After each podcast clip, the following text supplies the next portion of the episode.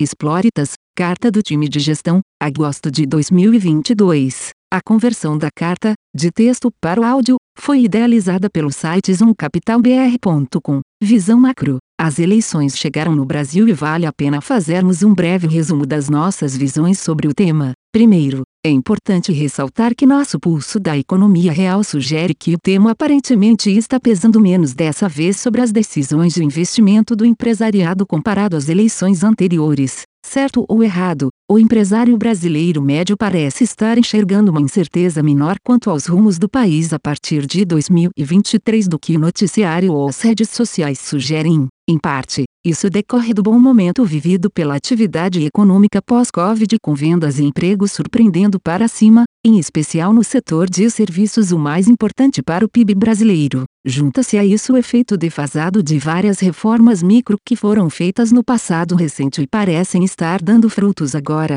como a reforma trabalhista, melhorias no mercado de crédito e redução do crowding e dos bancos públicos. Tudo isso tem gerado um clima de otimismo na economia real após vários anos de ajustes operacionais e vacas magras, um certo fear of missing out por parte do empreendedor local. É como se o cidadão que está ali com a mão no pulso da economia estivesse gritando para nós: sim, eu entendo que as eleições podem ser cruciais, mas tem algo estrutural mais importante acontecendo na economia brasileira nesse momento e eu, que estive me ajustando e penando nos últimos anos, não posso ficar de fora justamente agora. De fato, o grande problema da economia brasileira nos últimos 10 anos foi o crescimento pífio causado pelo colapso da produtividade, algo que esteve intimamente ligado às políticas públicas ruins que foram plantadas pelos governantes do passado. Agora, após seis anos de reformas que finalmente plantaram sementes boas de política econômica, nada mais justo do que esperar em algum momento consequências práticas positivas de todo aquele esforço.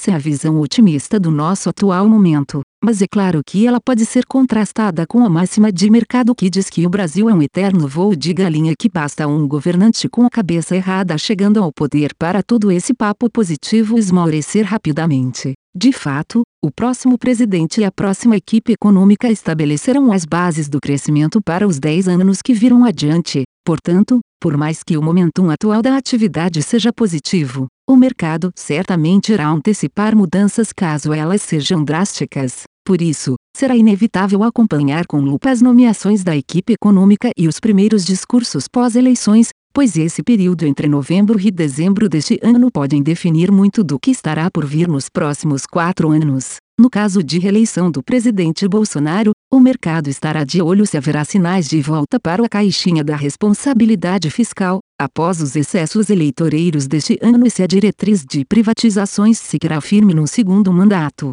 Já no caso de eleição do ex-presidente Lula, o foco estará nos nomes escolhidos para comandar a economia, se será uma redição da diretriz petista que comandou o país entre 2005 e 2015 ou se será uma tentativa de enviar sinais melhores para o mercado, como Lula fez em 2003. No momento atual, nos parece que o mercado atribui uma baixa chance ao cenário em que ocorra um grande retrocesso da política econômica adiante. Reforçamos, porém, que essa é uma decisão que, em última análise, depende muito da cabeça do próximo presidente, por mais que os candidatos possam emitir sinais, isso não é uma garantia de que a decisão final não possa decepcionar. Um ponto que frequentemente é mencionado como um estabilizador é a posição mais pró-mercado que o Congresso brasileiro tem emitido nos últimos anos. Juntando isso com a elevada chance de manutenção de uma composição parecida com a atual do parlamento, a tentação é grande para extrair daí algum conforto. Logicamente, essa é uma situação melhor do que se houvesse um risco grande de termos um Congresso anti-mercado. Mas sabemos que historicamente no Brasil a orientação do parlamento depende muito também da negociação com o poder executivo e as posições podem mudar ao longo do tempo. Em termos de mercado,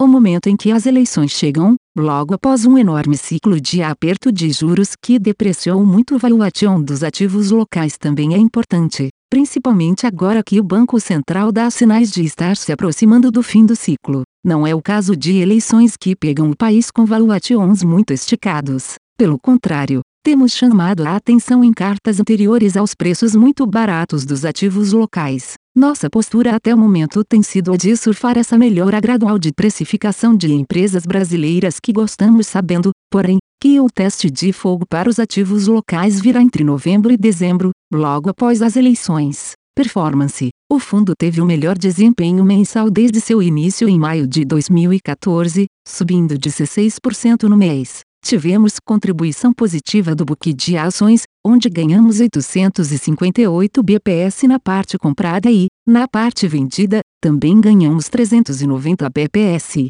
Conforme mencionamos em nossas cartas, havíamos aumentado nossa posição direcional em ações em junho, quando já fazia 15 meses que não tínhamos posição direcional relevante em ações e acreditávamos ser aquele um bom momento para aumentá-la. O mercado acionário teve forte desempenho entre meados de julho e agosto, quando conseguimos capturar boa parte desse movimento e começamos a reduzir posições já na segunda semana de agosto, também aumentamos nosso edge com posições vendidas no índice de ações americanas, o que ajudou a proteger o portfólio na segunda metade do mês de agosto. Esses hedges compuseram os ganhos na parte vendida em ações. Na parte macro, tivemos uma contribuição positiva relevante com ganhos de 248 bps em câmbio e cupom cambial e ganhos de 27 bps na parte de juros com arbitragem entre juros reais e nominais. O book de IBA nos apresentou desempenho positivo de 90 bps no mês, com 83 bps vindo de ganhos em banes argentinos dada a recente melhora nos preços por lá.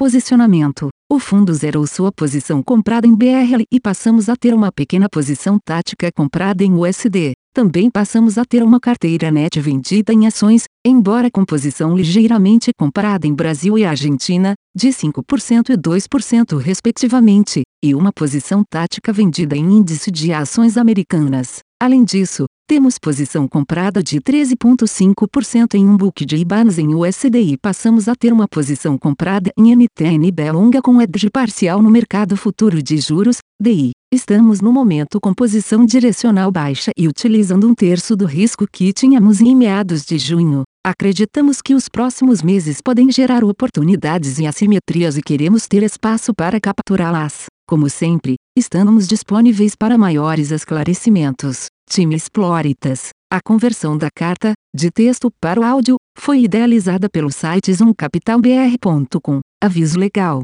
É recomendada a leitura cuidadosa do regulamento dos fundos pelo investidor antes de tomar a decisão de aplicar seus recursos. A rentabilidade passada não representa a garantia de rentabilidade futura. A rentabilidade, quando divulgada, não é líquido de impostos. Fundos de investimento não contam com garantia do administrador, do gestor, de qualquer mecanismo de seguro ou fundo garantidor de crédito, FGC. Para avaliação da performance de um fundo de investimento, é recomendável a análise de, no mínimo, 12 meses. A gestora não se responsabiliza por quaisquer decisões tomadas tendo como base os dados deste documento. As informações aqui contidas têm caráter meramente informativo e não constituem qualquer tipo de aconselhamento de investimentos ou oferta para aquisição de valores mobiliários. Os investimentos em fundos de investimento e demais valores mobiliários apresentam riscos para o investidor. Os fundos de ações com renda variável podem estar expostos a significativa concentração em ativos de poucos emissores,